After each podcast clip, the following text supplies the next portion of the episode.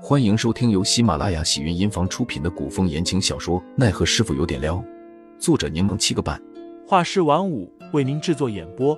一场古言爱情、官场恩怨的大戏即将上演，欢迎订阅收听。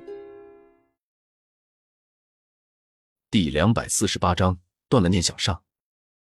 上官飞鹰发现自己输的可谓是一败涂地，他就站在喜欢的男人面前，然而对方满心满眼却只有杜潇潇。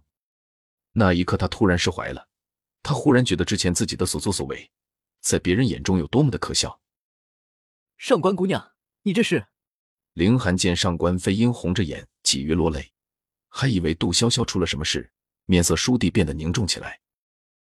难道潇潇？凌寒心犹如坠入冰窖，遍体生寒，话说一半便已不敢再说，亦不敢再往下想。上官飞鹰深吸了几口气，将泪水忍了回去，露出笑容道。林公子不必担心，我之前让孙若清托人查过，监亭司的私域内并无潇潇，潇潇应该还是安全的。林寒肩膀微微往下耸，脸上的表情也缓和了不少。多谢上官姑娘记挂潇潇。上官飞鹰将林寒救回来的时候，其实也有过动摇，他想将人藏起来，等林寒醒后，直接告诉对方杜潇潇一死，或许对方就会对杜潇潇死心。而自己贴身照顾，日夜陪伴，说不定可以打动凌寒。可他很快就清醒过来，因为凌寒并不好糊弄，而且他绝对会亲自确认杜潇潇的生死。到时候谎言戳破，即使自己可以圆谎，只怕难看的还会是自己。杜潇潇当时从桃花斋搬走的时候，将那两块帕子与玉坠留在了屋内的桌上。他与凌寒搬走后，下人们本是想将东西上交给陈云斌的。恰巧被上官飞鹰看见，便将此物收了回来。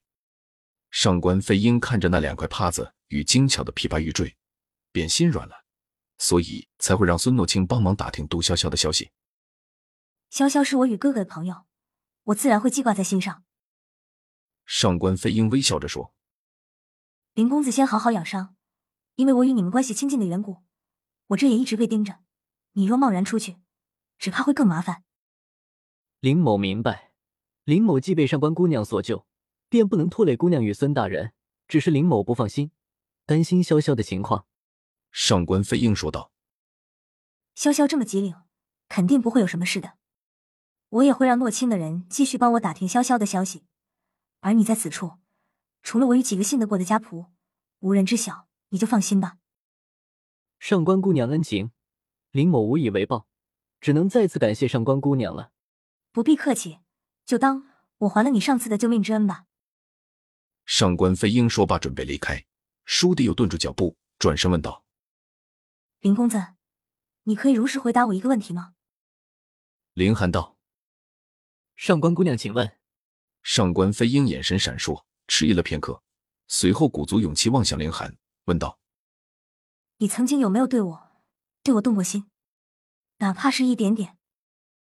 林寒沉默片刻，饱含歉意的说了句：“抱歉。”上官飞鹰垂着眼，掩去眸中的泪光，应道：“我明白了。”上官姑娘，林某此生只爱慕过一人，往后余生虽还长远，但想必今生也只会为此一人动心了。”林寒发自肺腑的说道：“孙大人是个可以托付的人，林某希望上官姑娘也可以获得自己的幸福。”上官飞鹰抬眸望着林寒。眸中情意已散，微笑着说：“我果然没看错人，你凌寒是个深情专一的男子，只不过对我无情了些而已。不过也谢谢你的无情拒绝，让我对你彻底断了念想。抱歉了。”之后的两天，上官飞鹰与凌寒却无半点杜潇潇的消息。凌寒心里着急，去论如何都等不下去了，也不顾及身体没有痊愈，便想离开地窖去寻杜潇潇。然而让他意外的是。杜潇潇竟找来了。杜潇潇和小峰找来的时候，发现上官飞鹰的院子有暗卫把守，正为难之际，忽然有两个醉汉闯了过来，二人引起的动静，很快将暗卫吸引了过去。杜潇潇和小峰趁着夜色，迅速溜入侧门出。杜潇潇拔下小峰头上的银钗，熟练的挑开了门栓，拉着小峰进了屋。小峰被杜潇潇这番熟练的操作给震惊到了，忍不住笑着说。小主子，你可真厉害，那是自然。杜潇潇话刚说完，又感觉自己有些晕，差点没站稳。听众老爷们，本集已播讲完毕，欢迎订阅专辑，投喂月票支持我，我们下集再见。